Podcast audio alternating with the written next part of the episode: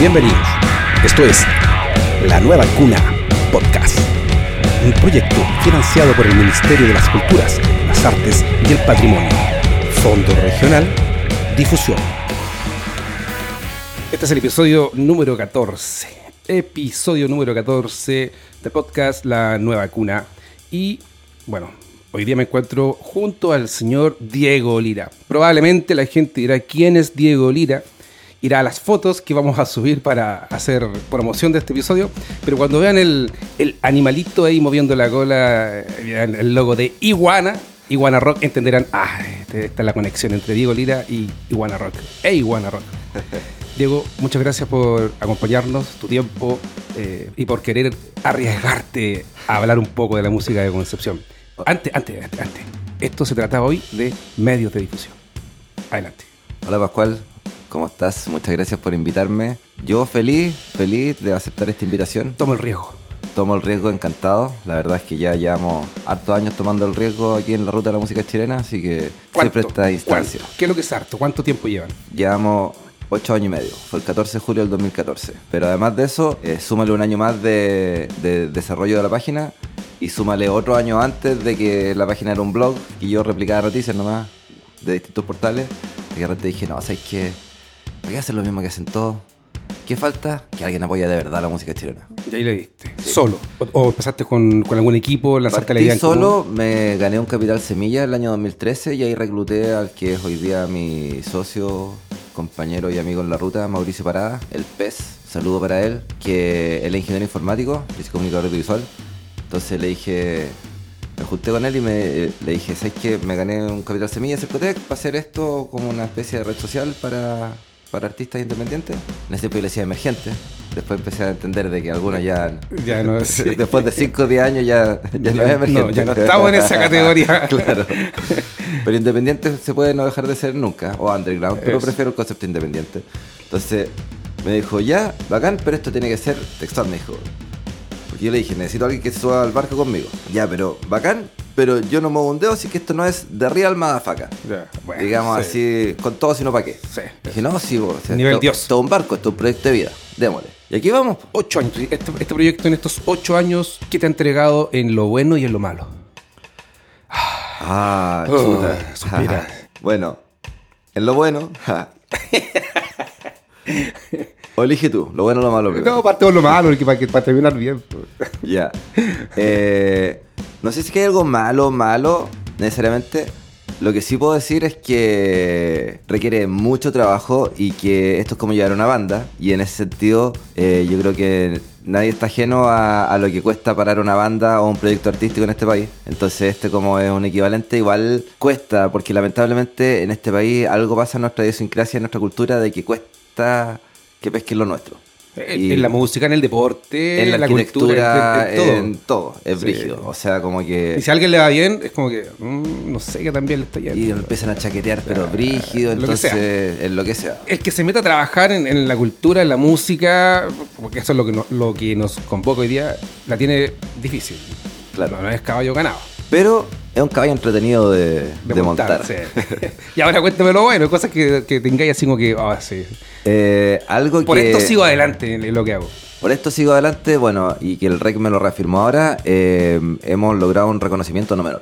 Reconocimiento alto, que yo considero que ahora en el REC me di mucho más cuenta de lo posicionado que está Buena Rock, porque llegamos y estamos a la par, digamos, como no mirando hacia arriba a nadie, sino que estamos ahí mismo con la producción del REC, con Evolución, con Entero Bio con la Radio Futuro, con Rockaxis, con... eh, bueno, aquí ahora somos amigos prácticamente de todos los artistas locales. Estamos parados en una posición donde nos relacionamos bien con todas las aristas del, de, de la Sí, escena. Entonces eso es interesante. Te sentáis en una mesa y tenéis conexión con todos los que Claro. están ahí en- sentados. Con los estudios, con los gremios, con los locatarios, con los artistas, con los productores, etcétera. Entonces eso es bien entretenido. O sea, más que te sentáis en una mesa, te sentáis en una silla alrededor de una mesa. Claro.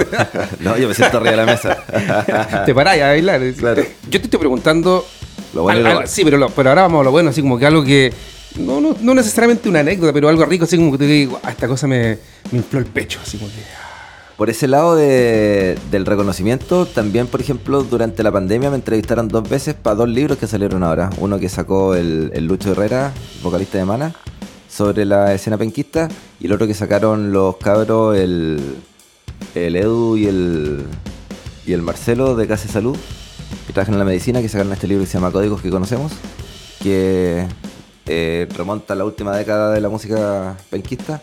Entonces para los dos me entrevistaron y eso igual es eh, bastante gratificante que uno sea considerado, o sea, viendo los nombres de los entrevistados en los dos libros, como, ah, mira, el grupito, ¿Qué hago yo aquí metido? claro. Entonces, eso es bacán porque la verdad es que yo aquí fui y me tiré nomás, po. Igual vivíamos en Santiago con el Mauro cuando se nos ocurrió hacer esto. Ah, ya no nace, no nace en Concepción esta idea. No, los dos somos penquistas, pero los dos trabajábamos en Santiago en ese momento. Y yo había trabajado antes en el Vía X y en el TVN, en el Buenos Días a Todos, eh, y en distintos canales también. Y siempre veía esta cosa como que se repetían las mismas bandas o, o las bandas mainstream eran fome. ¿Cachai? Eh, y decía, ya, pues, ¿qué pasa? Yo siempre rockero. ¿Cachai? Pero también llegó un punto que dije, ya, pero si no es solo el rock o el metal, sino que uno se pierde público si es que se queda eh, solo en esos estilos. Y me fui dando cuenta cada vez más que la música es una sola. Y tú, tú eres del grupo de gente que, que cambió este concepto de rock, asociar el rock a un género musical.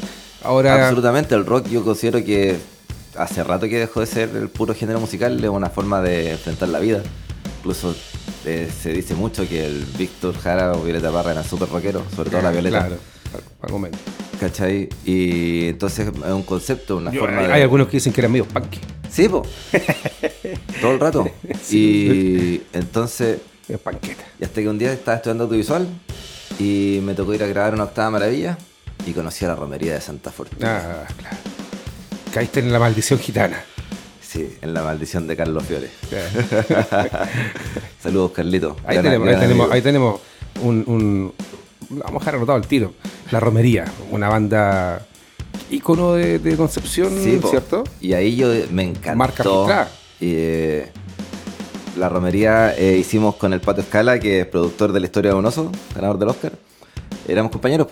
Hicimos el proyecto de título juntos y lo hicimos con la música de la romería.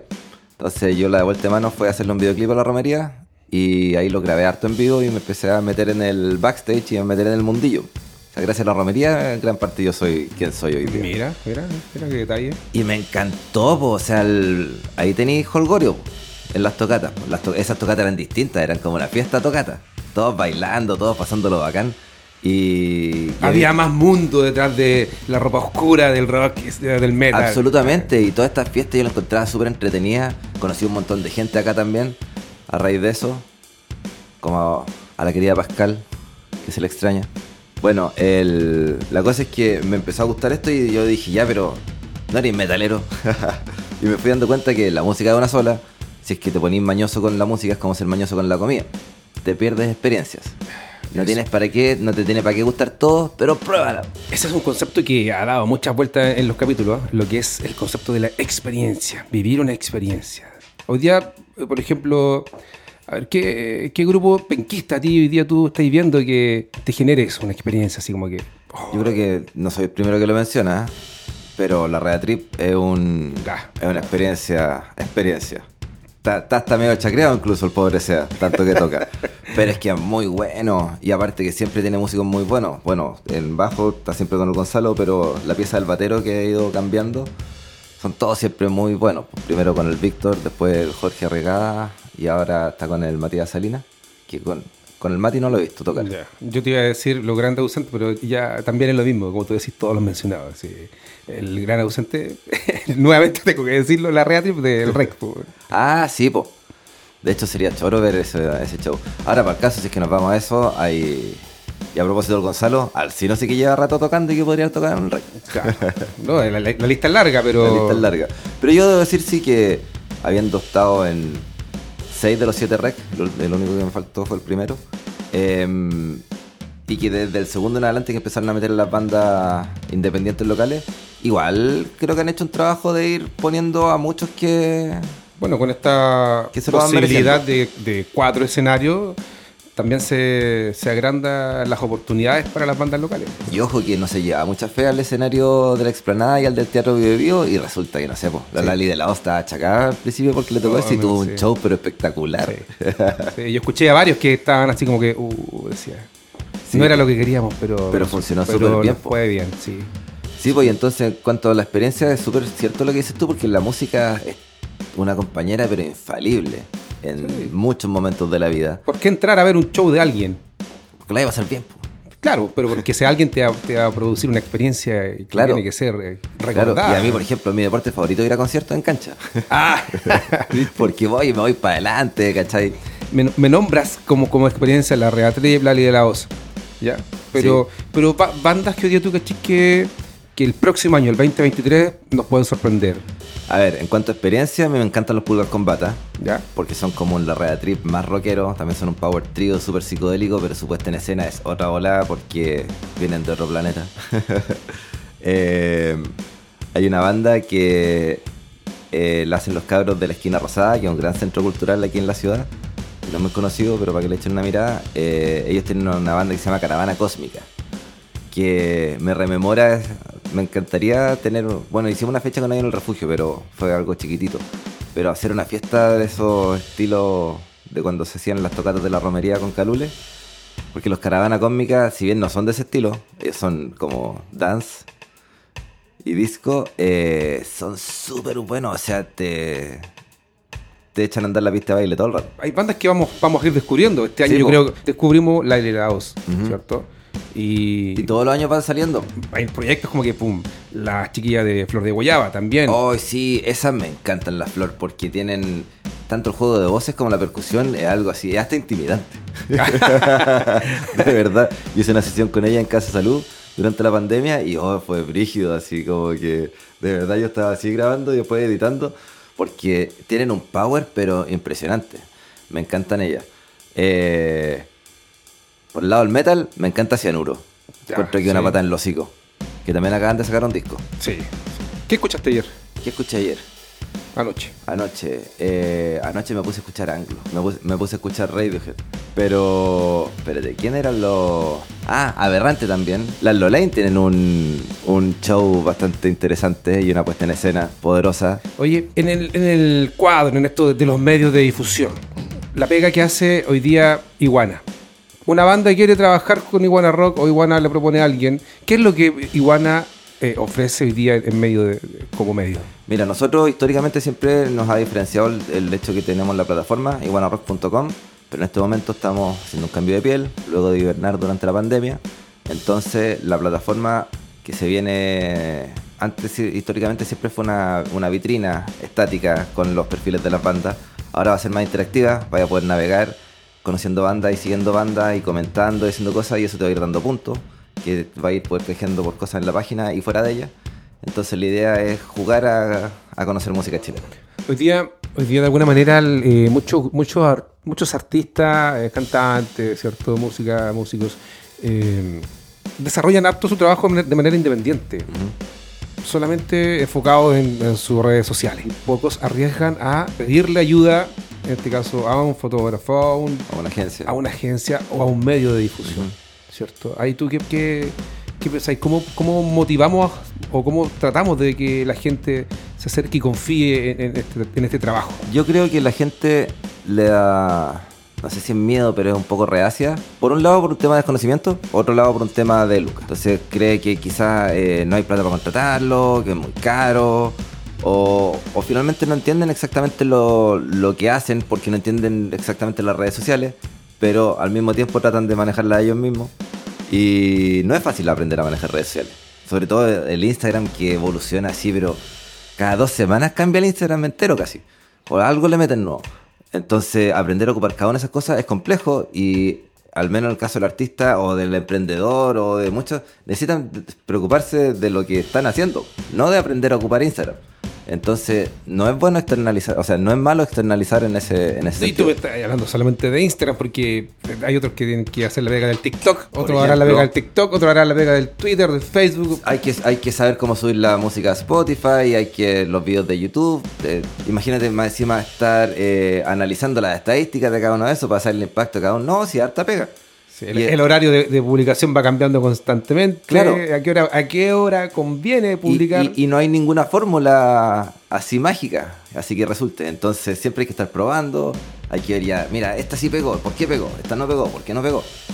Entonces, y nosotros, Iguana en ese sentido es un experimento constante, pero por lo mismo. ¿Por qué optar por un medio de difusión o por una agencia así? Porque te van a ayudar a hacer la pega con conocimiento, Con conocimiento, años eso. de experiencia y gente dedicada a esto. A mí me enerva subir una historia nomás, un post, porque entre los hashtags, las menciones, eh, la edición de la foto, eh, ya eso es la publicación. Después tenés que subir la historia. Después tenés que, oh, no, sí. Yo me acuerdo cuando tenía mi programa de radio también, etiquetando a cada uno de los artistas que salía después la historia en, en Facebook, en Instagram. Es como que hoy no acaba nunca. Entonces uno dice, llora por un auspiciador de repente. ¿Tenemos escenario suficiente, crees tú? absolutamente, absolutamente. Pa- para el público, yo creo que sí, hay una oferta grande, amplia, para el público, para ir a escuchar lo que se Lo le que antoje. quiera, sí, Hay de todo. de todos los y, para los músicos, como tú ves, ¿hay escenario suficiente? Sí, pero eh, en ese sentido eh, estaría bueno que haya más festivales. El escenario del REC, por ejemplo, es un escenario que el artista local no está acostumbrado, porque siempre está el escenario, o sea, el más lleno que podéis tocar ahora son los locales, que digamos la bodeguita o Casa Salud. Pueden tener mucha gente alrededor. Tú dices un escenario que tenga eh, cara- características técnicas similares al, al rec. Claro, o, o que podáis hacer, es que el REC es un festival con un escenario que en ese escenario podría tocar Iron Maiden, ¿cachai? Claro. Eh, pero también el marco de público, como el contexto, la instancia. Pero en ese sentido, por ejemplo, la bodeguita, la otra vez yo fui a ver a Sarajevo y un show, pero que me voló la cabeza. Y, y se pueden hacer shows de nivel internacional en los locales también. Lo que voy es que hace falta quizás salir de los bares. ¿Cachai? Y eso también es algo que le aporta al público, porque no podéis. Al bar eh, va cierta cantidad, de cierta edad, ¿cachai? Y con ciertos gustos. Entonces, es un público reducido que le está, que le está entregando a los artistas semana a semana. Si es que hubiesen más artistas en la playa o como... A mí me encantaba cuando ustedes salían con los monos en el camión. Se lo encontraba pero fenomenal. Eso debería hacerse más. Eso, hay gente que dice, ah, pero es que la gente en el barrio alegaría... No sé qué tanto, y más encima que cuánto rato, una hora, Sí, una horita y listo. ¿cachai? Y chao, y después se van para otro lado. En- llevarle la cosa, da- darle la papa en la boca a la gente. Eso es lo que hace falta, ¿cachai? Por- Sí, o sea, llega un momento en que tú te puedes sentar, relajar y esperar que la gente venga al show. Pero también hay un momento en que tenés que ir a la gente. Claro. Llevar lo que tú haces a la gente. ¿Y la gente dónde está? En los barrios, en las plazas, en la calle. Claro, no en los bares. No. En los bares está la misma gente una y otra vez.